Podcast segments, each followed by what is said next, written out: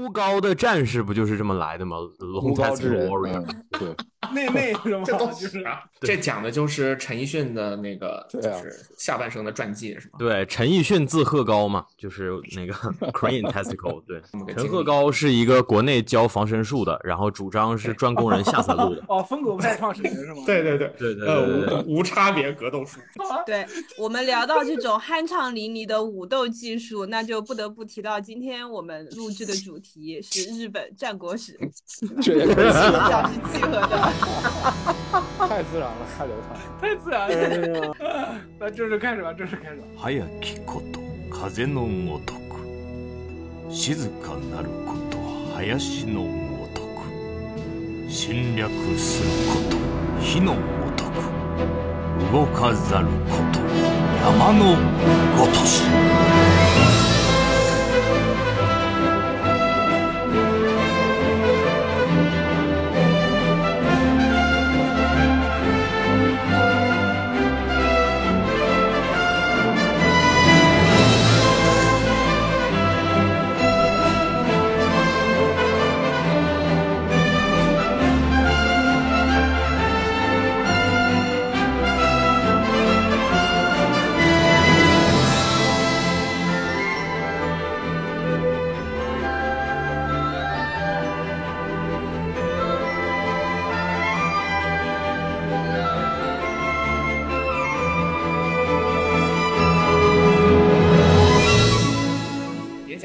甲将军夜渡关，朝臣带落五经寒。山寺位高，声未起，看来名利不如闲。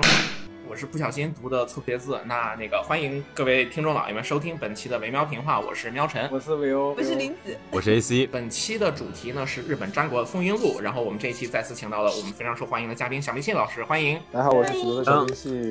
日本战国，我们自己节目里面呢，在《战国无双》那一期的开头稍微提了一下，在那一期之后呢，我们几位主播就都表示说，其实完全可以录一期比较长的节目。然后正好最近呢，小兵器也在打《战国无双》，然后我们这一期就正式的提上了企划。这一期的内容呢，也许会非常的多，我们今天会录制一下，然后回头看看这期的体量究竟是四个小时还是十个小时，我们就说到哪儿算哪儿。这一期可能就是主要的内容是我来提供，然后大家也会在期间来穿插自己之前的在各种不同的方面对于日本战国的印象。那说到这个印象的话，哈，其实这几年呢，因为随着电子游戏时代的来临呀，然后我们看各种海外的影视作品，逐渐的也方便起来了呀。总而言之，就是互联网时代之后呢，我们逐渐开始对日本的这个历史时期有了很多属于自己的印象。最早呢，我个人的印象就跟《战国无双》那期你们提到的，其实就来自于在朋就是 PS 游戏厅以及朋友家里面玩到这些游戏，包括《战国无双》啊、《战国巴萨拉》呀，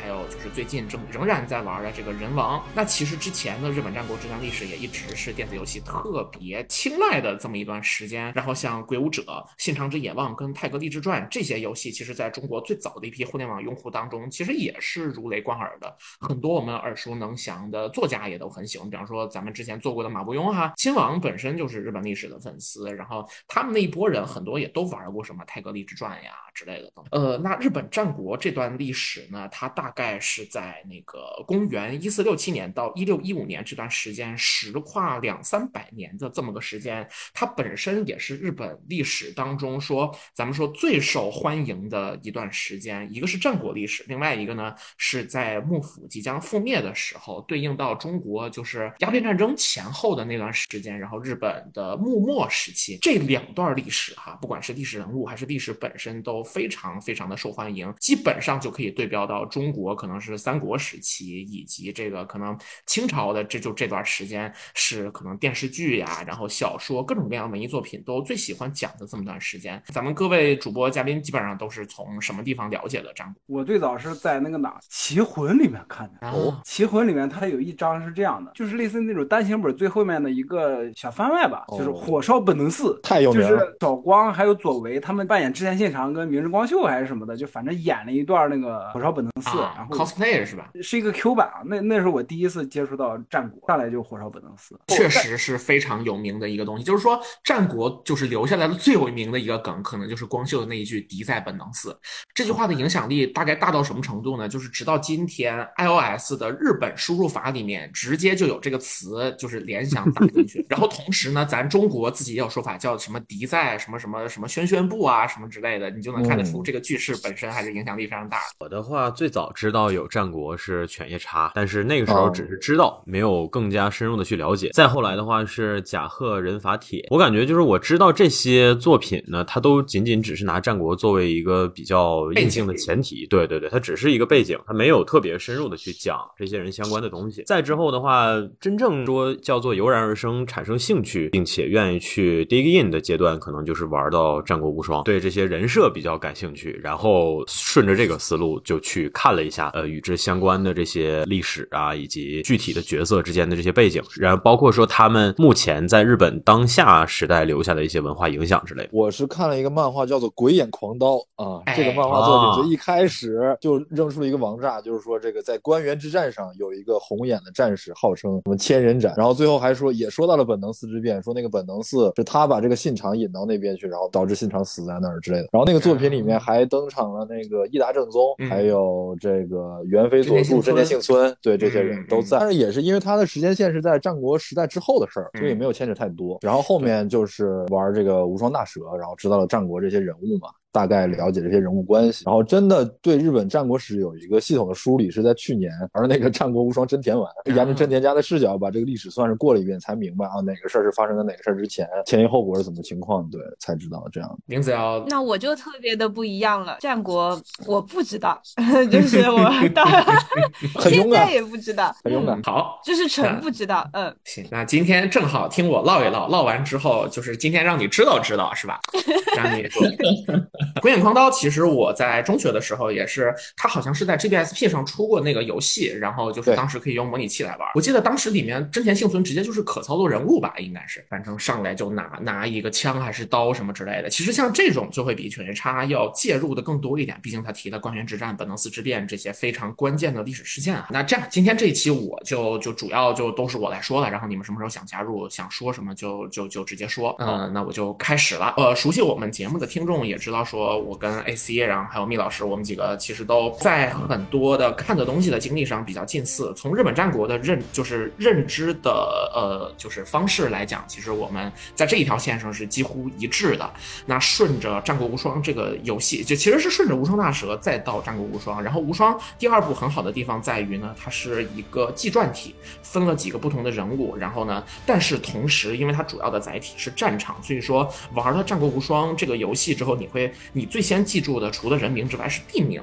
是一堆什么小田原城啊、金崎啊、长谷堂呀、小牧长久手啊这些地方。然后之后呢，你我们这些人在看日本史的时候，在看战国史的时候，这些地名本身就完全不会成为记忆的障碍，反而会成为一个很熟悉的东西。所以其实从这个角度上来说，哈，游戏本身也是认知历史，或者包括像文明这种游戏，是认知人类社会演进方式的一个非常好的途径啊。这是闲话，我们重新拉回到这个日本战国，除了 PS 游戏之外，因为游戏这个东西它肯定是说可能七八十年代之后才成为一个比较主要的娱乐的设备和叙事的载体。那更之前的叙事载体肯定是小说、游戏啊，不，小说、漫画以及电视剧。呃，日本呢，NHK 它包括很多的这种制作协会，它会做一个历史剧叫做大河剧，这个可能很多朋友有听说过。那大河剧这个名字呢，本身是取一个说法叫做历史如长河般流淌，所以说大河剧一般来说就就是所谓的历史证据。其实它会推出很多很多的历史证据，这些历史证据一般来说可能以日本历史上的平安时代、元平时代，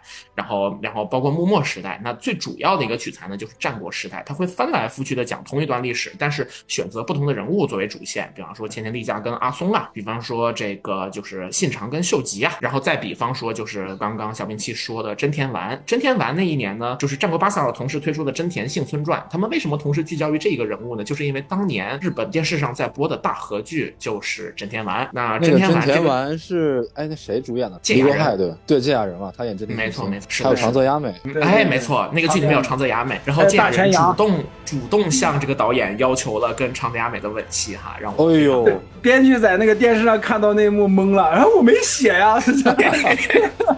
非常非常非常非常的过分，尤其是那个芥雅人老师在《立国汉》里面还吐槽新垣结衣说，哎呀，要是长泽雅美来演就好了，对啊，对，就是而且还有而而且真田丸里面长泽雅美就是那个角色，自始至终都没有跟那个真田幸村结婚，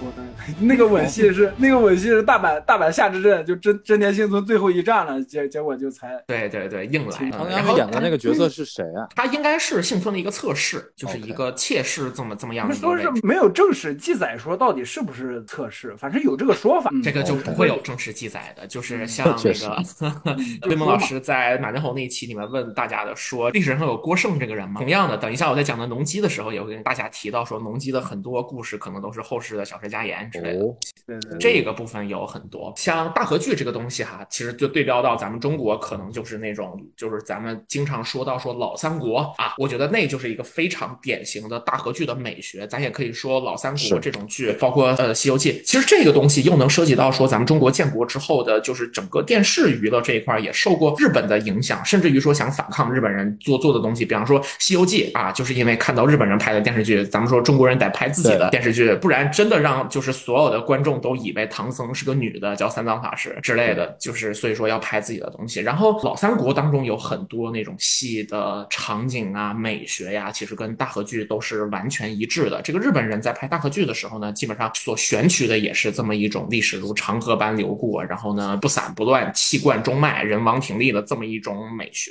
他最多关注的就是战国。呃，不过中国人看大河剧可能更多的也是互联网时代，你在网上才有比较便利的阅读的，就是观看的渠道。那更之前的可能就来自于各种各样的漫画。如果说看就是井上雄彦的粉丝，从《灌篮高手》时期开始追的，大家可能很多人知道他后来在画《浪客行》。那《浪客行》的主角日本剑圣宫本武藏本身就是战国时期的人，因为我这两天在狂看那宫下英树的战国系列，现在画完的有三本，一本就叫《战国》，一本叫《战国天正记》，还有两本就看完的叫《战国一统记》。从那个仙石秀久的角度，从他加入织田信长这个阵营开始，一直画到现在。我正在看那个战役是丰臣秀吉跟德川家康的那个什么小木长久手。对对对对，那个战役，我现在看的是这款。这套漫画我特别推荐，就是因为它它不只是说要打仗啊或者什么，他还会把那些战国时期的一些背景知识，比如说大明是怎么统治治下的，然后还有一些战争背后的经济啊什么这些，他都会特别详细的解释。还有包括他实地考察当时那个战场的遗迹是什么样的，所以他结合史料怎么推算当时战争应该什么样的，他自己都有很详细的解释。这套漫画我特别推荐。那像如果更广的去关注其他的东西，你也有可能听说过，比方说很多人最早知道战国，可能是在哆啦 A 梦里面听到大雄的父亲对他说什么，说山中鹿之介向月亮祈求七苦八难，然后就是这么一个段子，那你可能就知道了山中鹿之介怎么个人，然后他也是战国时期的人，他是尼子家的家臣。尼子家是四国的那个尼子，是在中国没错吧？哎，尼子家不是中国就是四国偏九州那一边是比较偏哦更西的位置，它比京都还就是要往西。就是那个土佐土佐那块儿那那一带，就是那个、那对那个那个差不多那那个大名叫不过应该离中国也不远。尼子好久中国是叫中国不是在毛利那块儿吗？对毛利呃，他他们这帮人就都是在四国那一片的嘛。西边嘛，在西边。对对对对，在日本的西边。呃，这一期如果说大家感兴趣的话，哈，我建议大家还是稍微去找一些地图什么之类的，因为了解对对历史，地图永对远是非常重要的这么一个载体。嗯。对，我对，山中鹿之介是在《战国无双五》终于登场，明智光秀好搭档。然后他其实，在巴塞罗那边更早就登场了，应该是三或者四就已经。对这个这个地图特别重要，其实就是你结合着不管是小说还是漫画还是电电视剧、电影这些，你去看的话，你就会明白他们有时候他们行军啊或者做的一些决策为什么会那么想，就是嗯怎么着呢？就是我去年不是写过一个一一篇文章，然后但是那个稿费一直没有打过来，好像最后这是也没有用重点，这是重点是吧？最后也没有用，就是要写一个三国的东西嘛。然后我当时就买了一套《三国志》，然后他《三国志》里面送了一套那个三国当时的地形图，就是哦，嗯，就是你对着那个地图再去看《三国志》，我靠，特别有意思。这个东西对于看历史会有很多的帮助，比方的就是尤其是帮助你理解具体的军事军事行动，比方说子午谷奇谋是怎么回事儿，你可以看一下，说他闯出去之后真的离长安可能就不不远了。但是呢，风险非常大。再比如说夷陵之战，你会看到说，在山地里面联营是一个不得不为之的这么一个做法，而不是说刘备当时真的就犯傻。这也是题外话哈，我们再拉回来。我们之前在战国那期里面讲到过前田庆次这个人，对，本身有一本小说叫《花之庆次》，而这本书又被袁哲夫改成了漫画。这个东西也是影响力比较大，甚至于在战国巴塞尔当中，前田庆次这个人的美术形象可能更多就来自于这个漫画。这些呢，可能更多的是我们中国人去了解战国的一些印象。那在日本，就是本土，它肯定有更深的文化烙印了。我自己查了一些资料，跟大家举一些就是可能呃比较有说服力的例子。比方说，像是日本仍然有非常非常多的景点，除去大家都知道的江户或者说是京都，可能有很多当时的历史遗迹。那比方说像步桥这样的地方，比方说大阪周边有很多地方可能来自于某一次典故。这就好像中国三国当中的刘皇叔跃马过檀溪，那檀溪这个地方可能就会变成一个今天的旅游景点。这本身都是那些历史故事有非常深的文化影响力的一个例证。对这个地方，我就想说，当时我在日本上学嘛，在九州那边，然后本身福冈那个福冈城是那个黑田官兵卫建的，然后后来去到熊本，那个熊本城是那个加藤清正建的，就这两个人物就是对这个就是战国时期的那个著名人物嘛。然后在那个城的下面就能看到那个碑，然后就记载着说这个建成的人那个名字叫什么黑田官兵卫啊什么的。对，哎哎，我黑田官兵卫后来就他就变成一个大名了是吗？应该就是封地封在那边了吧？封地封在哪了？就是不好说叫大明，这个我后面可能也会提一下。官员之后，黑田官兵卫也没也没咋，不知道呀。之后他的儿子叫黑田长政，考虑到年龄的年龄跟世代承接的这个问题啊，就是他们家族也没有受啥影响，没有受官员的影响。官员肯定是均等的影响了所有人，但是影响有不同的方式，看你站哪边儿。对，东军西军都是丰臣秀吉的人。我建议可以开始以一个时间或者是地理的顺序，我们可以开始稍微梳理一下。行，我尽快把开头开完哈，听众可能注意量散了。除了景点之外，还有很多的俗语，比方说我自己查到一个例子，叫做“小田园平定”，什么意思呢？对，这个是一个日本，就是现在仍然继承的一个说法，就是它就来自于日本战国时期，就是在即将结束的时候，小田原城北条家这帮人说，丰臣秀吉已经得了天下了，咱们是是战是降，开了半天会，开了好久的会，然后都没有最终得出一个决定。他现在就在日语当中引申为就是开了很久，但却没有结果的会，就就是这么一个东西，确实也是又臭又长的会议。哎，没错。除了这个之外哈，很多人可能我觉得这个东西哈，流毒是在于一本非常有名的书叫《明朝那些事儿》，因为呢这本书。当中也讲到了文禄庆长之役，也就是从中国这边的角度，应该叫就是万历朝鲜战争。错，这场战斗当中，因为跟大明的主叙事涉及，所以说明朝那些事儿当中写了这么一段。这一段的开头，这个作者当年明月老师哈就说说日本的这些战国时期看起来打得很热闹，然后实际上呢就是一群村长在相互打，然后就是什么村长、乡长之类的东西。结果到最后呢，得天下的人是个农民。就这段话，因为明朝那些事儿算是我觉得是出版行业的就是余晖那段。时间就是你一本书仍然有非常广的文化影响力，就搞得日本战国是村战这个东西啊，就是影响到了无数人的大脑。没错没错，流毒无穷。尤其是这种东西呢，又很跟那种网友说话吵架的时候那种一句话噎得你说不出话的那种方式很像。所有的日本战国讨论，你都能看到那种闲杂人等非常无聊进来说啊，不就是一帮村长在打架吗？让人觉得非常讨厌。对，这个也是我印象当中见过的最早见过的就是这种基于文化和文化间隙之间的傲慢吧。我印象特别深。刻这本书当中有一个描绘伊达正宗的一句特别生动，但是也挺怎么讲，挺具攻击性的形容，说他是头上顶着半拉香蕉的瞎逼。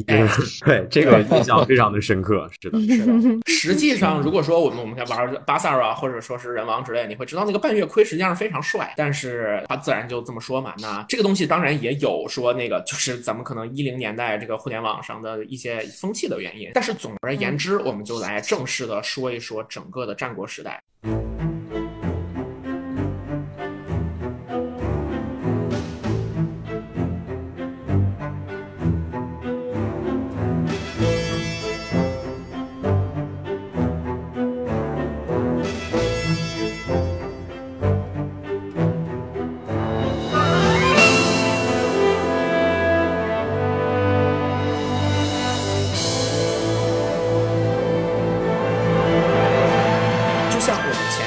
到的在一四六七年，它的开始的标志有一个事件叫应仁之乱，一六一五年正式结束，也有一个标志叫做元和燕舞。这整整整个时间横跨了差不多两三百年的时间，然后是一个非常混乱的时期，每一天都存在着家臣把领主给弄死了，儿子把爸爸给流放了，没错，就是这么个下课上这么一个情况，非常的混乱。然后日本战国这个名字呢，其实是后人对这段时间的称呼，它的真正的来源其实来自于武田信玄的一个出来的这么一个法令，叫做《甲州法度次第》当中说，当今的天下是一片战国之势，战国这两个字呢，因此就变成了这一段历史的一个指代，这是后人选择的一个结果。而正式的历史研究当中，更多将这一个时间段称之为安土桃山时代。安土这两个字来自于织田信长自己创造出来的居城安土城，而桃山指代的是福建城，是丰臣秀吉在生涯后半其所居住的地方。那从安土桃山这个名字就能非常明显的听得出来，一个叫做信长秀吉叙事，也就是说以这两个人的人生经历作为整个这一个历史阶段的最主要的线索。那最经典的故事自然也就发生在我们所说非常有名的这几个天下人的身上，也就是我们今天的主角，他们的名字就是织田信长、丰臣秀吉和德川家康。那这些名字大家可能或多或少都听说过。然后织田信长号称是日本的曹操，实际上我在后面讲的时候，大家会发现真的有一些经历比较相似的地方。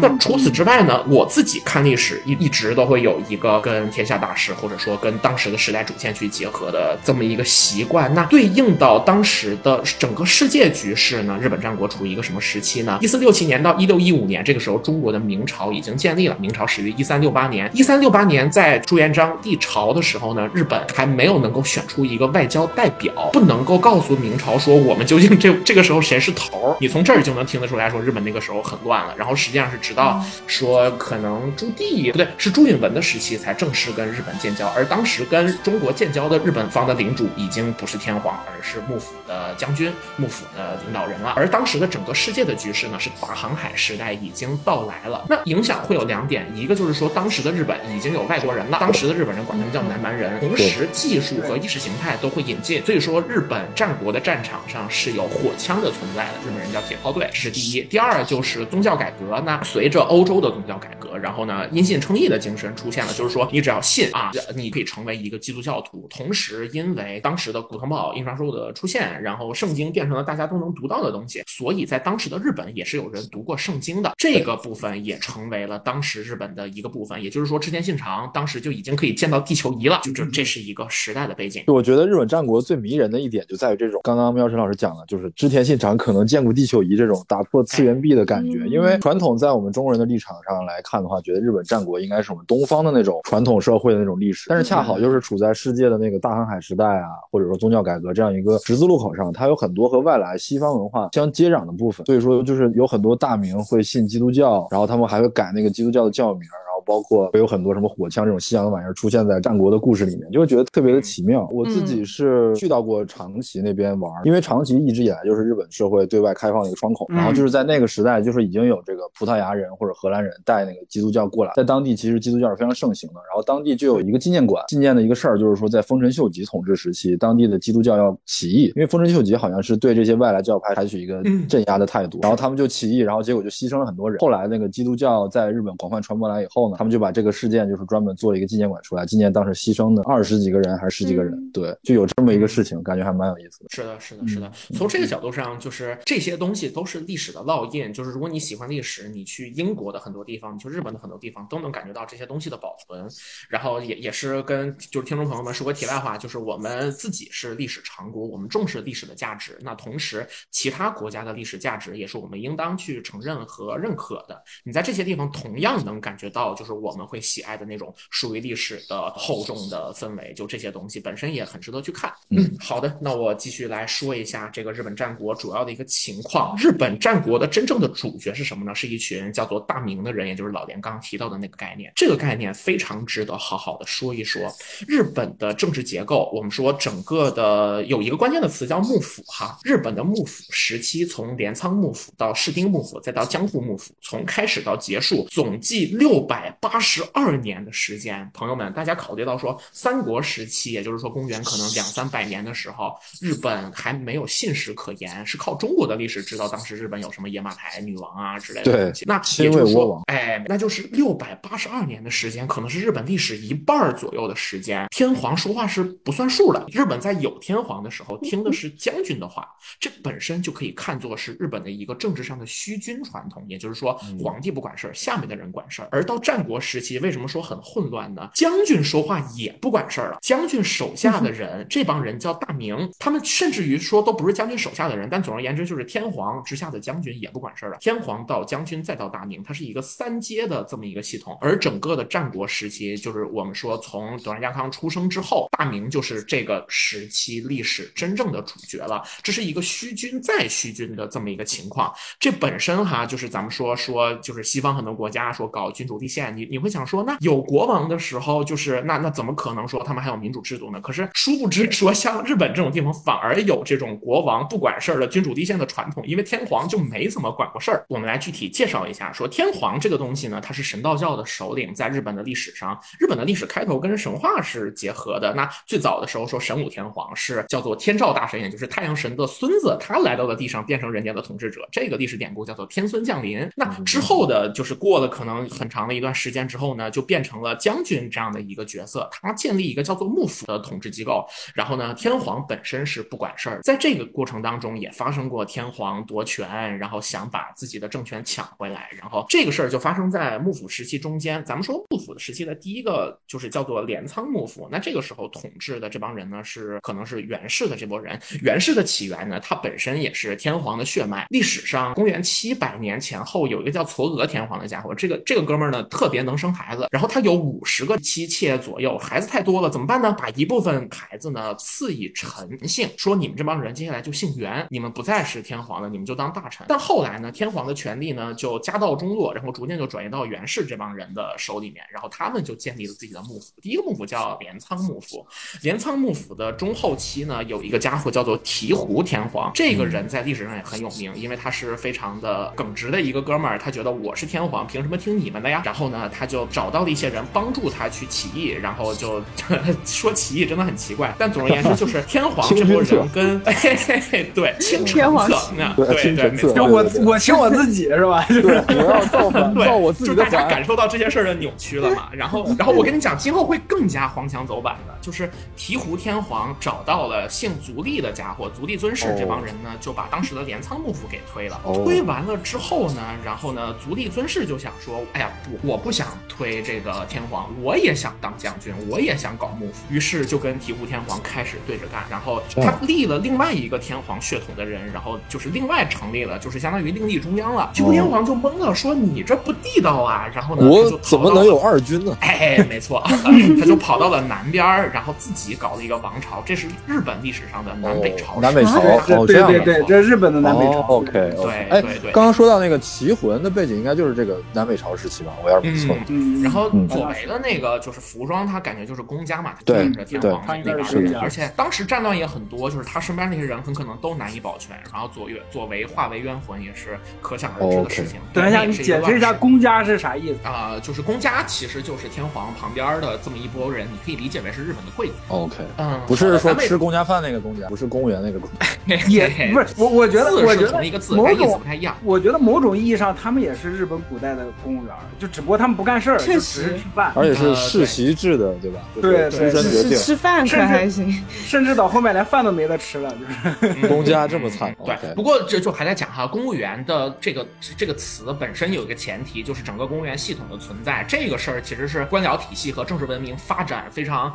非常就是成熟的一个一个象征。就是实际上在英国或者说在日本很多这些国家不是一早就有公务员的，那中国可能也在科举制之后才有说所谓的公务员系统这个正式的提法。好，我那我我回来继续说南北朝时期，这是一个乱世哈。然后日本历史上三大悲剧英雄，其中之一叫南部正成，另外两位叫真田幸村跟土方岁三。南部正成就是南北朝时期天皇手下的将领，醍醐天皇跟足利尊氏这边就是打来打去，然后最后在他们两位都去世了之后，最终那终于哈还是说这个足利尊氏创造的室町幕府，然后把天皇重新的架空了，那天下的大权重新回到了将军的手里。理。但是呢，所谓叫做一鼓作气，再而衰，三而竭，哈，就是所有的政权、所有的统治呢都不长久。这个不长久本身也是日本文化当中非常主流的一个叙事。这个核心原因就在于说，整个幕府时期日本人看这一套看的太多了。咱们说足利尊氏呢创造了室町幕府，把醍醐天皇给搞下去了，然后大权重新回到了幕府，然后幕府自己这帮人呢，就是接下来这一帮足利也叫足利义什么，第三代叫足利义满。从足利义满之后，这个室町幕府自己就经常闹出各种各样的问题。最核心的问题是什么呢？来自继承权，就是父死子继还是兄终弟及。然后呢，如果说一个人到四五十岁还没有孩子，那他可能就要找个义子，或者说把权力交给自己弟弟。接下来呢，他手下就是将军身边的所有人就会开始进行自己的政治投资。可是同时，如果说这个将军老来得子，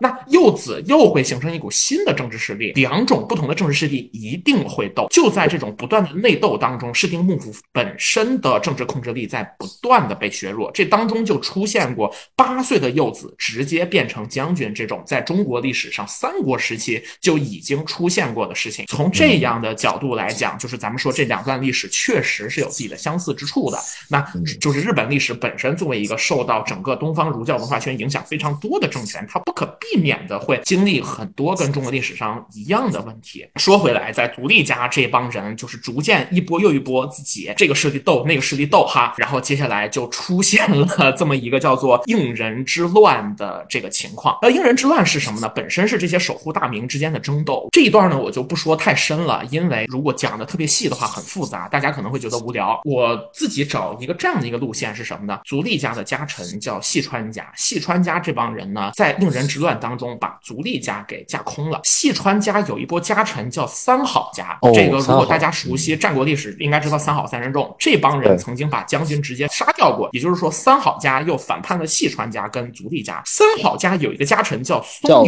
永久秀，对，哎，没错，松永久秀这个人呢，杀过将军，同时呢，他又把三好家这帮人弄死了。对，就是一层一层的套娃。对对对，前面讲说天皇到将军到大明，这儿是什么呢？是从足利到细川到三好，再到松永久秀，四层的下课上，朋友们，四层，我有整整四层方法弄死他们，整整四层，你就能够感觉得到，这个下课上就是可以被称为战国的核心美学，就这种事儿是已经过分到了一定的程度，朋友们。对啊，对，天都荒唐了。对对对，但日本就真的存在了，因为你想想，天皇从古到今就不管事儿，那将军管事儿，那就意味着下面的人我把将军推了，不是什么不可想象的事情。礼崩乐坏了，这回。没错没错，是从这样的角度上来讲，日本战国被称为战国，名不虚传。好的，那回到前面的一个说法，叫做战国的主角叫大明。那光看前面的这些叙述呢，你会觉得说将军下面的不就是大明吗？但实际上真正的来来源哈，有一个非常根源的历史因素。咱们说这个这个这个高中历史课本当中教咱们的经济基础决定上层建筑嘛，这是这这让我们所有中国人在看历史的时候一定会关注之后就是它后面的整个生产关系。从这个角度上来讲，我挖到了一个东西，叫做圣武天皇在九百年左右的时候颁布的一个法定，叫做垦田永年私财法。这个法定规定的最关键的一点在于什么呢？就是说当时整个的日本哈，因为战乱，大家不去搞生产，怎么促生产呢？这天皇一拍脑袋，想了这么一个搜肠刮肚都想不出来的好主意，叫做呢，你们所有人可以自己去开垦自己的私田，你们开垦出这些田呢，你们就叫开发领主，这些田是你们的。哦这样的，这个叫什么呢？这个叫土地私有，朋友们。这也太蠢了吧！这是啊 这不很容易这造成土地兼并什么的，没错。没错，就是土地兼并这个词。就是你看历史比较多的朋友，你像小明老师，直接就想到了土土地兼并这个词儿。这种情况本身适用的一个背景是什么呢？叫做地广人稀。对比，方说，中国是什么时候搞过这样的东西？可能是商周时期。是那个时候就是你生产力不够，你所有人连自己都养养活不了，而且呢，中国大呀，朋友们，中国那么大的地方，你自然这个时间可以撑得久一点。日本的面积呢是就是直到今天，日本总面积是三十七万平方公里，那对比起中国肯定小很多。那你开发到头了，那那这个东西是一个不是永续的这么一个东西，对自然会造成的就是土地兼并。对啊，土地兼并会造成的结果是什么呢？这个我们可以带入自己看中国历史的一个思路，那就是必然会出现地主、地主嗯、地主。地主你先听我说，好吧？嗯呃，土地私有的这些田叫做名田，这个明嗯就是大明的明。这个意思。没错，随随着随着历史时间的推移，这一波人在土地兼并拥有了足够多的土地之后，大明。这个角色就正式登上了历史舞台。与此同时，大明这个地方大了，得得养人养狗看家护院的，对不对？他的请来的这群看家护院的保镖叫做士，是武士啊，samurai 那个，没错，就是 samurai，他们也就是后世，没错，大家就是就是知之就是甚广的这个这这一群人叫做武士，武士这个阶层就随着大明的崛起而正式的登上了历史舞台。咱们说，在这个时候，可能所以说你现在去查。武士，然后他的官方他的官方的描述叫做说日本的十世纪到十八世纪的重要社会阶层，这个社会阶层本身就是随着呃私土地的开发以及土地的私有而就是伴随着这种生产关系而登上历史舞台的这么一群又有土地又有私人武装的这么一群人，这个是真正的历史背景。所以说武士这个阶层它本身不是生产，它专门就是供大明来对外作战和保家卫土用的一个暴力机构，类似这样的意思。相当于大明的私军嘛，就对私人的武装部队，对吧？嗯，对，差不多。然后我觉得是这帮人把，就是就是通过附会的方式，然后说，哎，我们这个就是行行行当的老祖宗是谁呢？是袁赖光。他把自己的这个起源给放到了这个就是袁氏的这一波人之上。他说，我们就要向他们学习。但实际上呢，他们真正说开始拥有自己的实力，我觉得他们真正的来源不是从袁赖光那一波人传下来，而是这群大明的私兵，是这样的一个东西。只是说他们最后。在寻找自己的意识形态这条线上，最终走到了元平时代，觉得平清盛、袁一经啊、袁赖光这帮人，然后才是自己的精神领袖。哎，是是这么一个过程。原来如此，所以大明也是武装部队的首领，然后同时也是广泛的土地的拥有者，既有经济权又有兵权。就类似于中国的诸侯这样的感觉吗？呃，差不多。但是我们想说，诸侯如果说你说三国时期，那这一波人可能他们一部分人是有着说这种官方的合法性存在，一部分人呢是纯的土肚子。那这一点其实就是就是一半一半这个东西呢，也跟日本的情况非常像。而日本呢，也从中国文化当中继承了这种对于名头的这个需求，哎，那就非常顺当的带到了说，咱们说整个战国时期大明的主线任务是什么呢？有一个词叫做。上洛，嗯嗯，就是就非常顺哈，带到了这个概念。什么叫上洛呢？那自然，这这这是一个我们说一个动宾词组，那它自然是两个词，一个叫上，一个叫落。上很好理解，可能就是来到这个地方，就是上了它，就是哎，没错，就是上了它。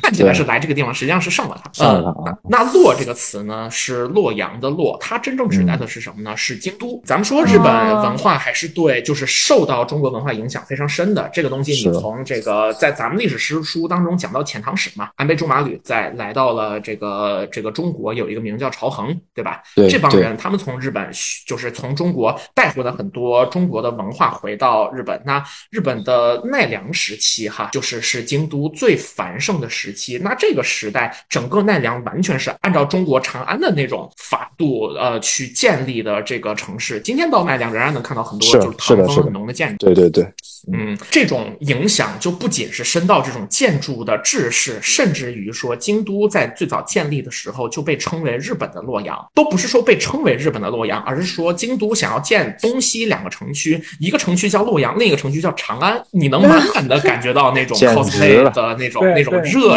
热衷的那种心态，他们觉得说，对真正的文明就应该是这样，这是真正的文化影响力。咱们说，而当时因为历史原因呢，就是京都最终只建起了半边城，然后可能就是洛阳这一边，所以说京都一直被在日本是在在当时的日语当中，就是洛阳就可以指代京都。那上洛，也就是说大明去京都去谒见将军，这个本身呢，当然是有见证，就是见将军有确认正统的意思，然后将军可以给他封号。朋友们。你想一想，这个东西像不像刘备去那个汉献帝那儿讨来一个诏书，说你就是皇叔？皇叔，嗯，哎，就是这么个东西。这本身合法性是的，是的。然后他他找的不是汉献帝，他找的是曹操或者董卓呀，他找的是将军。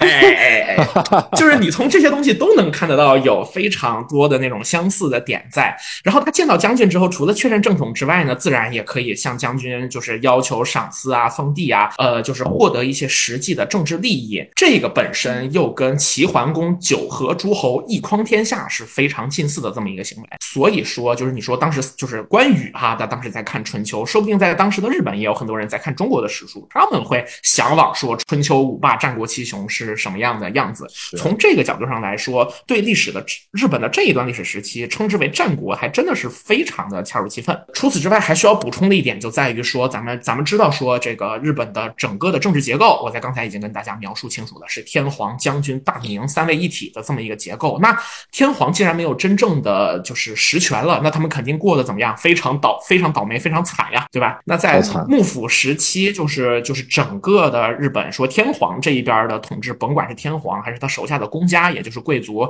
风花雪月的这这帮人，《源氏物语》里面写的这么这么一帮，每一天除了看风景，然后搞文化，其他事儿啥也不干的这么一拨人，肯定过得是非常惨。最惨到什么程度呢？在室町幕府时期，当时的官白一条坚实，甚至上街卖菜。哦，哎，稍等，我先问一下，首先官白是一个什么？是公家的一个职位吗？官白？呃，OK，这个我可以介绍一下，就是反正后面讲到丰臣秀吉的时候也可以介绍。官白是一个官名，它本身是就是天皇就是手下的官职最高的这么几样官位，你要么当将军，你要么就当官白。官白这两个字呢，来自于中国的历史，它来自于谁的历史呢？霍光的历史。霍光有这么一个话，叫做“诸事先观白光”，啥意思呢？就说啥事儿你别先跟皇帝说，你先跟我说，先跟我汇报。对，就是这么个意思。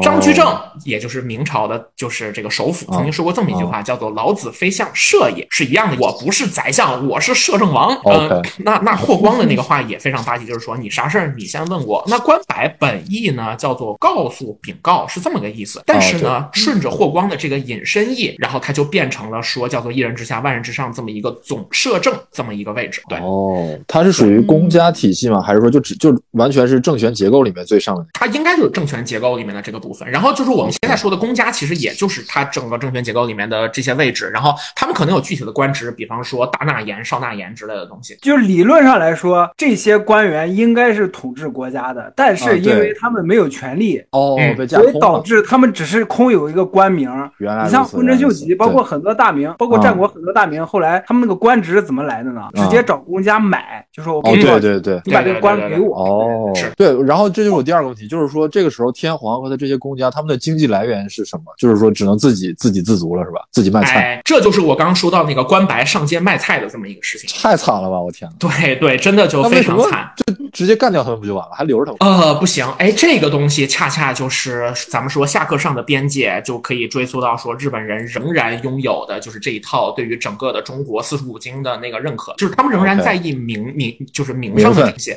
对名分跟血统这些东西都是要被在意的。比方说前面说到说公家的这一帮人，他们的血统。就是甚至于具体到他们的姓都是固定的。日本的贵族阶层只能有四个姓，就是说他们都是天皇的血脉的，就是分下来的。一波人姓源，是元一经的源；一波人姓平，就是平清盛的平；一波人姓藤原，就是藤原左为的藤原；另外一波人姓菊，橘子的橘，就是什么菊有雅。对对对，就这一波人。你如果看什么《源氏物语》啊、《贞操子》啊，会非常多的就这些姓的人会出现，因为京都就是这一拨人。是那个就是比较复杂的那个。对对对对对，是是是是，对，不是那个木字旁。后边一个吉祥的吉，不是吉字，不是吉字，是橘木字旁，后面加一个鬼觉的觉的右半边那那个，那个就是橘子洲头的橘。哇，没好有文化，好有文化。哎哎，咱今天聊的就是有文化的事儿，好吧？是。再说回来，上洛这件事情，为什么就是它能变成一个正统呢？然后一方面就是说，呃，对于大明来讲，你很多人可能就是当地的土皇帝，可是你见了将军，那你的地位就不一样了。从将军的角度，或者说从天皇的角度，他们也想见这帮人，因为真的需要伺候呀，朋友们。对对对，就是没钱，知道吗？哎，对，就真的没钱。你你这帮人不是生产，就纯靠是，就是你你说这个俸禄可能都发不出来，你去哪儿弄钱呢？这个东西就直到今天哈，咱们说今天女王就是英国的女王，她的这些东西金额从哪来？她不能拿太多税，因为民主政体不允许这个东西。她主要依靠的这个东西是什么呢？是因为大家知道玫瑰战争之后哈，兰开斯特家族跟约克家族联姻了，所以说现在的英国的国王是兰开斯特家族的后裔，他们靠的是兰开斯特公爵他当年那点家底，一直搞投资啊什么的，留着这个东西变成王室的俸禄。然后一方面是这个，另外一方面是整个的，就是英国的财政有一波专门的钱，可能就是给王室的。就是如果说贵族这波人，他们肯定是不能是生产的。然后直到今天，日本的天皇，我记得是海洋生物研究学家，对他跟那个空调承太郎是空调承太郎对卖鱼强，对，卖而承太郎鱼就是个臭卖鱼的，就记住了。天皇陛下，他甚至还是有论文发出来的，哦对他论文还上过，还上过核心期刊，是学术能力还还不错的，就是这么一个状况。学术学术能力很强。现代的就是政治体系和现代的生产生产关系出现之前，那个时候的天皇就过得非常的惨，他自然就需要靠跟其他的人来打交道。嗯那这个就是整体来讲日本战国所面对的情况，我就跟大家铺的差不多了。总而言之，一言以蔽之，就是我们在在聊每个历史的时候，可能都会对这个就是比方说一个历史时间段，或者说是一个历史时间进行一个定性，说什么什么路走不通啊之类的。那我们在这儿也给战国时期去做一个定性，它的核心是什么呢？就是旧势力的没落以及新兴势力的抬头。具体的过程，就像我刚才所说的一样，就是随着明田跟大明的出现，将军的实权也被挖空，同时这个随着日本的经济的发展，市民经济自然而然的会出现，也就是说商业开始逐渐兴盛，同时外来的交通也逐渐的变得便利，然后呢，日本人可以看到外来的东西，那自然而然加上战争的繁盛，然后导致冶炼技术的进步。总而言之，很多的这些外来的技术以及自己内生的对于技术进步的需求，都使得日本战国这个时期变成了一个新旧交替、日新月异、非常激烈的疾风怒涛的这么一个历史时期。嗯所以，说玩那个《它泰格背景励志传》的时候，就能嗯感觉到它里面就是感觉整个市民阶层他的生活是非常丰富的，可以去做生意啊，可以去什么学打铁呀、打猎啊，然后包括当海贼出海，我感觉就是是一个非常层次很呃丰富的这么一个社会结构，而不是像我们印象中关于过去封建社会就只能说你要不然就是读书考科举，要不然就是什么当个兵然后争天下，而是有非常多的那种中间阶层。对，是的，往好的方向上来讲，哈，是有这这么一种社会在飞速进步的一个过程。往好听的说，叫收获之已有，而希望还未尽。本身是实际上是一个它它就是进步非常迅速的一个时代。但是呢，自然也有坏的地方。它名字叫战国，那战争永远不是一个好东西，它自然造成的就是生产力会受到非常巨大的影响，最终的十室九空也是一个必然的结局。所以说，德川家康前期在建立幕府之后，然后休养生息的就是举措，也大量的受到后世的这种好评。这个东西很像是汉朝时候的文景之治，在春秋战国时期，中国人流尽了血。那在汉朝的前面几朝的时候，文帝跟景帝大量的采取收休养生息的这么一个政策，然后也使得当时的老百姓就有了这么一段就是平稳的生活和的喘息时间。这两者之间也是有相似之处的。咱们也可以看到，在现代文明到来之前，就是就是封建的农业社会，它必然就是这么样的一个来来回回的部分。那战争时期本身，然后加上日本战国很独特的这么一点，就是有外来的文化进入，他们的战争是有枪的，是可以打枪的，这自然会使它的烈度再上一个台阶。这本身就使得战国变成了这么一个风云际会的呼唤英雄的非常精彩的历史时期。舞台已经铺好，就等英雄上位。嗯，这是整个战国时期的背景。哇，听起来就非常的嗨，这个时代。没错对，，感觉要拉开大幕，要上演是的正戏是的，大幕，逐渐拉开。那我们在《海贼王》里面就是那个一弹罗杰。对，不是罗杰吗？何志国什么弹那个三位？线，然后那个幕一拉开。不，配称为海贼，何志国不配称为海贼，何志国是垃圾，对不对？哎还是要说罗杰才行。这个就是在战国这一期节目当中，我们也要辱一下何志国篇，真的是，哎呦，难看死了。挺好的，挺好的。我想说也算是给我们海贼系列做个预告吧。好的，那么舞台已铺好，这个演员已就位，接下来就是这些人物粉墨登场了。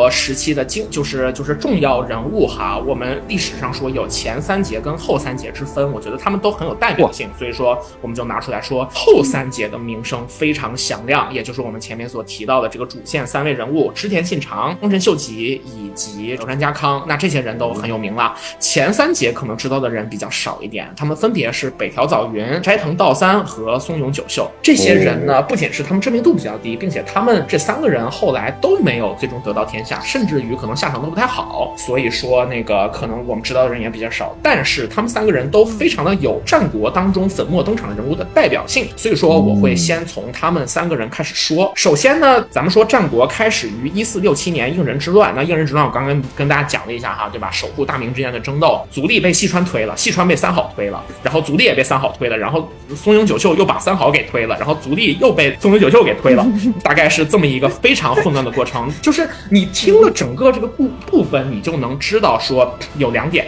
第一点就是尔虞我诈，尔虞我诈不是三国，而是战国。战国比三国那可凶多了，对吧？中国我们很难想象说这么一个就家臣把主公的主公的主公给弄死的情况。一般来说，因为中国可能都到不了这个程度，当然也可可能说是中国的上面的人控制力就非常强，这也是中国古代政治早熟的一个表现吧。说到三国，嗯大家只能想到曹操不啰嗦，一心想拿荆州，阴谋阳谋，明说暗夺的好摸。烦啊！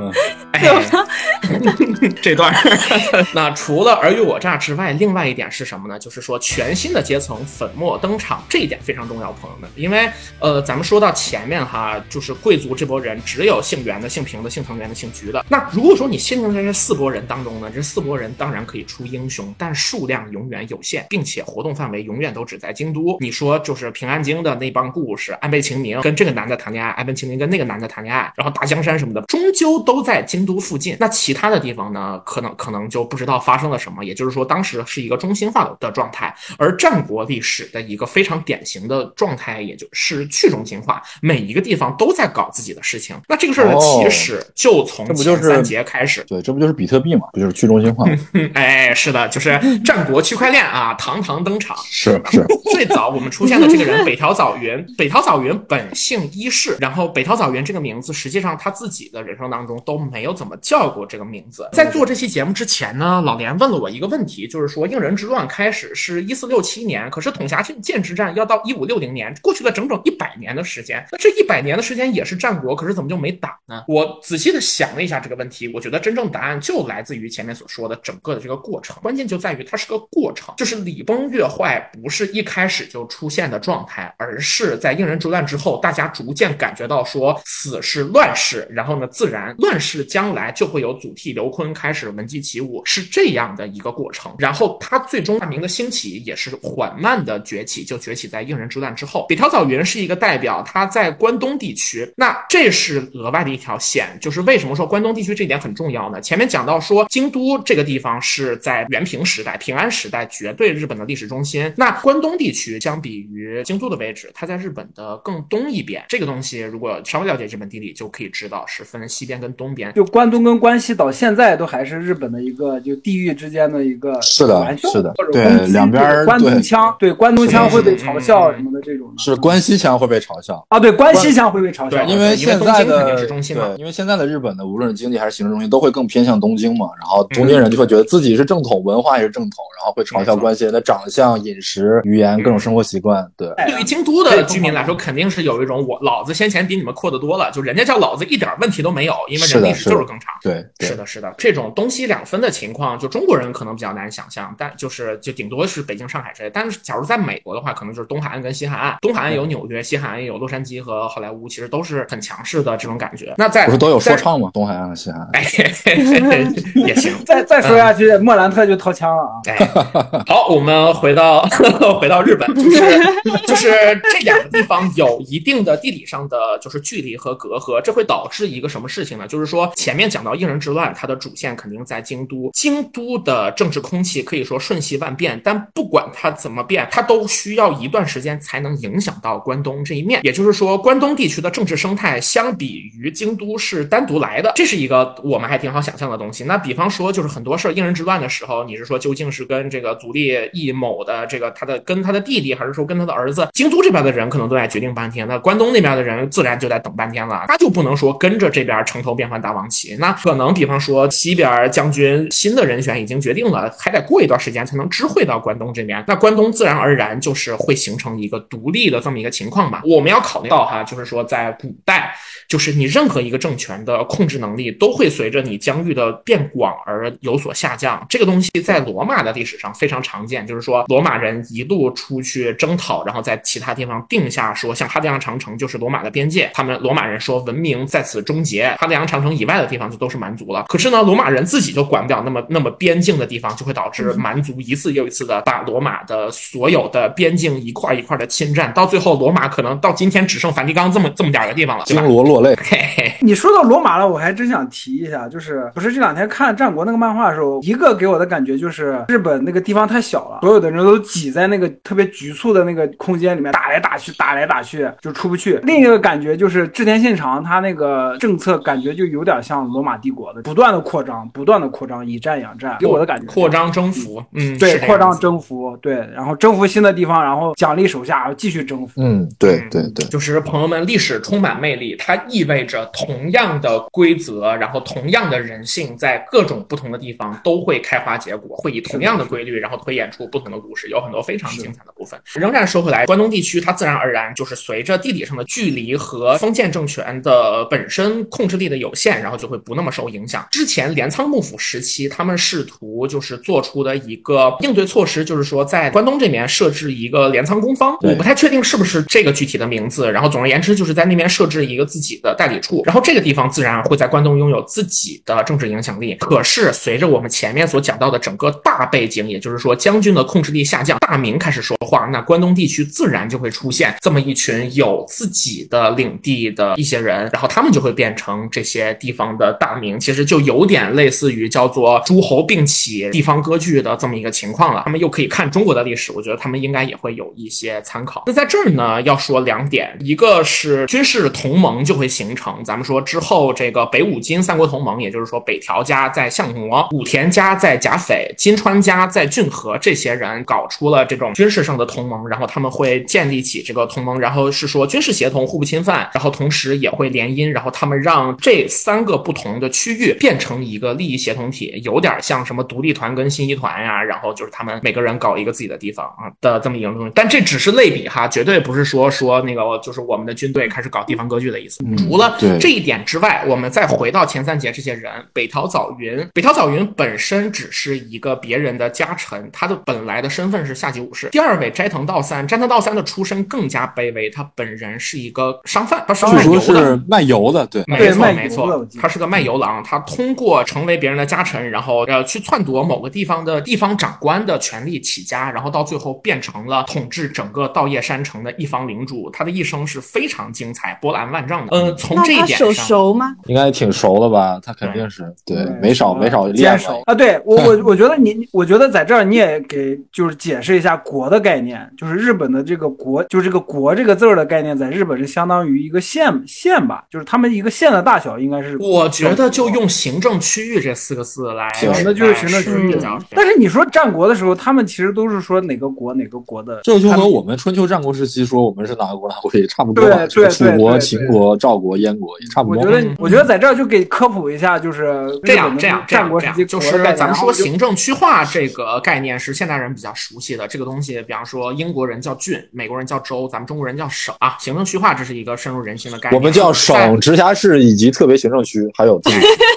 严谨 严谨还。有自治区是吧？对对，对，战国的时期，其实这些地方呢，更多叫做藩地。我觉得可能就是从藩地的嗯这个称呼，然后那个衍生出来，然后就是变成了国。然后等到哦到了江户幕府时期，就继续叫藩地。而在大正奉还之后，明治时期有一个东西叫做废藩置县，就是日本现代的行政区划就在废藩置县之后，然后变成了现在的咱们都知道什么什么神奈川县呀，什么这些四十四十七都道府县嘛，现在的。哎，嗯没错没错，就是是这样的一个过程。而对，然在后就战国时期，是从来就有的藩地呢，就叫老藩，然后新的呢就叫新藩，然后日本呢，它就是一月、四月、七月、十月，每每年四个季度会推出新番啊，就指的这个藩地。是的，所以也会分季番跟半年番。对嗯对对对对，嗯，而且番地就是还会就是继就是持续的啊，有新的番地出来，这个叫连载番。啊，而且这个不同的番地呢，然后有不同的特产产出，有一些番地上会有很多的肉质产出，它可能就是肉饭。肉番，还有里番啊，就是外番。嗯后来后来有一就是个人，他地不想在里面的番，后来有个人他不想在番里面搞了，他脱番了，哎，哎然后他改名叫他改名叫柴谷梅太郎。然后有一帮人从他当中独立出来了，就是后来自己建了更大的国，就叫中华一番。说回来，北条早云、斋藤道三他们都是很独特的身份，他们都是底层的身份，那你就会看得出来，这个叫什么呢？叫做新兴阶层会想办法攫取和自己的身份相匹配的权利，他们通过攫取权利的方式来保障自身的利益。从这一点上来说，大明的出现是历史的必然，这是一个战国的开头。说了前面所有的这些部分，咱们就可以来说具体的历史事件了。就是说，东汉末年群雄并起，但最后总有一个曹操、一个刘备、一个孙权成为实际的统治者。那放到战国历史当中也是一样的。最早的时候呢，在将军的控制力逐渐下降的时候，各种地方就好像说这个东南互保一样哈，他们就会开始自谋出路，然后每个人在自己的地方搞自己的生产，同时呢，也不是很管将军的事儿，然后呢，该上供也不上供，然后把将军饿得前胸贴后背，这就 是当时的这么一个情况。而北条早云可以说是这条路的一个起始。那之后，咱们说当时关西跟关东这两边哈，关西就是足利家的控制力逐渐下降，那三好家这就是这帮人粉墨登场，同时逐渐成为这这边的大名的，自然就是成为了晋江国，然后就是越前国的这些部分的一些大名。从这儿这些守护大名的名字呢，我们就逐渐可以看到这个我们熟悉的名字和姓了。比方说朝仓，朝仓是前景家的盟友，也就是织田信长半辈子的敌人。嗯，是一个大众点，哎，是的，他那个字儿念朝是吗？我应该是直念朝。应该是招仓吧，阿萨库拉应该是招仓。啊，那就是对对对招仓。哎，这种东西其实有一些我不是很确定，就这多音字应该怎么读？我觉得可能就是自己，嗯比方说朝仓还是招仓，还有比方说竹中半名为重治，究竟是重治还是重治，我也不是特别确定。后边那个不太那确定肯定是重，但是置嘛，大家都很喜欢看到一些东西它重置了嘛。前边那个肯定是前边那个肯定是招招昌，因为招昌跟关平是我们对吧？就是给关羽扛刀的。哎呀，你这东北口音，哎呀妈呀！但是也没有人想要知道他叫什么，只叫竹中半名卫就好了。不是，你要是按满洲话来讲的话，那肯定是重，肯定是重置嘛，因为东北人读虫子就是虫子，虫子应该是虫应该是虫，对对。竹中竹中半兵卫虫子，那就叫它竹中半兵卫吧，不要念不要念那个字安儿。倍 我看一下哈，是是 Takenaka Shigeharu，西给哈鲁，那应该是西给，哎呀，我也不确定，应该是读重吧，因为山本元柳斋重国也是西给，所以啊 我猜，OK，是重了。嗯，没没问题，那我们就先这么读着，然后呃对。不重要，就是像对。招仓这种名字，就就 我老是想到周仓了，招招昌，招昌，精精神污染了，真是我靠！就招昌跟关平嘛，对啊，你闭嘴！我怎么说？妈的！嗯这麻了个逼啊！就是在那个京都附近晋级的这一片，那出现的大名可能就是晋江的前景家和越前的招仓家。而在关东那一片呢，就像我前面提到的是北条早云一马当先，然后他之后一直统辖着相模国这么一片，然后他的都城就是小田原城，然后旁边也有甲斐的武田信玄，然后还有骏河的金川义元这一波人，其实玩战国无双的朋友们就知道，我们熟悉的那一波人已经开始粉墨登场了嘛，对吧？对然后其实越后的上杉谦信那一片在稍微更远，它其实就离东北比较近了。那总而言之在当时就是我们说战国最早的剧本呢，可能就是西边这么一片，然后呢关东是这么一片。那北五金三国同盟也可以说是这个山雨欲来之前的最广的布局。我们的主角即将登场了，那就是竹千代。那就预知后事如何，且听下回分解。绝杂谈就想起来了。好的，本期节目就到这里，感谢大家收听。喜欢的朋友不要忘记点赞、收藏、关注“维喵平话电台”，荔枝、网易云、喜马拉雅以及 Podcast 和 Castbox 同步更新。微博、B 站搜索关注“维喵平话”即可收看精彩幕后花絮及主播日常，也可以进入爱发电网站搜索并助力“维喵平话”。我们感谢每一位粉丝的支持与期待。微喵平话说点有意思的事儿，我们下期再见，See ya。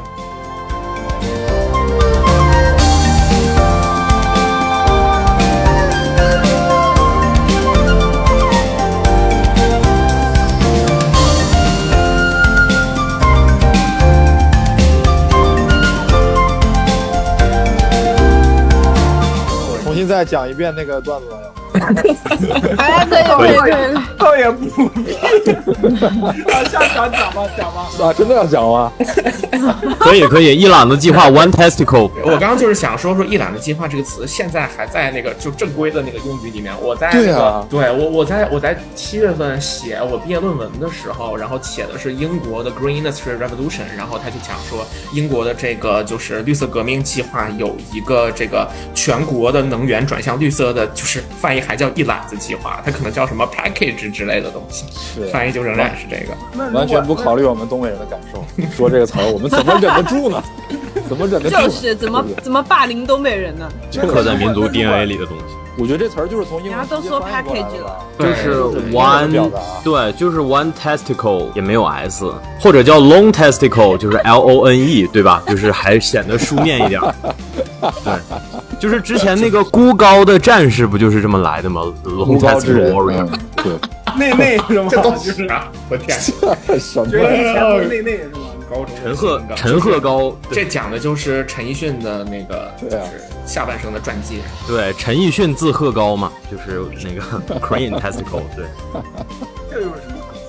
完全啊，陈奕迅在那个演唱会的时候，就是因为事故，然后就受伤了，哎对，是这么个陈。鹤高是一个国内教防身术的，然后主张是专攻人下三路的。哦，疯狗再创事实是吗？对对对对对呃，对对无无差别格斗术。陈鹤高的那个塑料尺，我去，太爽了，打人打自己都爽。对我们聊到这种酣畅淋漓的武斗技术，那就不得不提到今天我们录制的主题是日本战国史，这也可以，是契合的。太自然了，太流畅了。太自然哎了。呀，那正式开始吧，正式开始。怎么睡得着觉的晚上？天哪！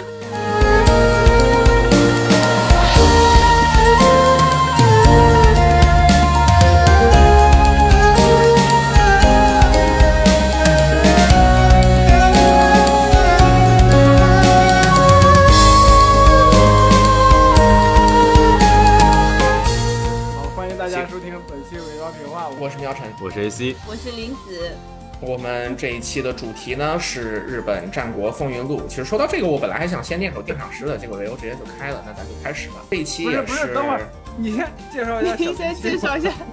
对，我马上就要说呢，没关系马上就要说没关系啊，对不起，对不起，你可以念定场诗，到时候讲到前面去。那就从头来吧。啊，从头来啊，好的，嗯，欢迎大家收听本期。你就还不让我说呗？你不是从头来吗？对呀、他定场诗定场诗开头啊，哎呀那不妈呀！然你再说一遍又说一句你。哎呀妈呀！我想跳楼了。顶不住了。这这这这这这这，马上就要闯荡江湖，这让为师怎么放心的下来？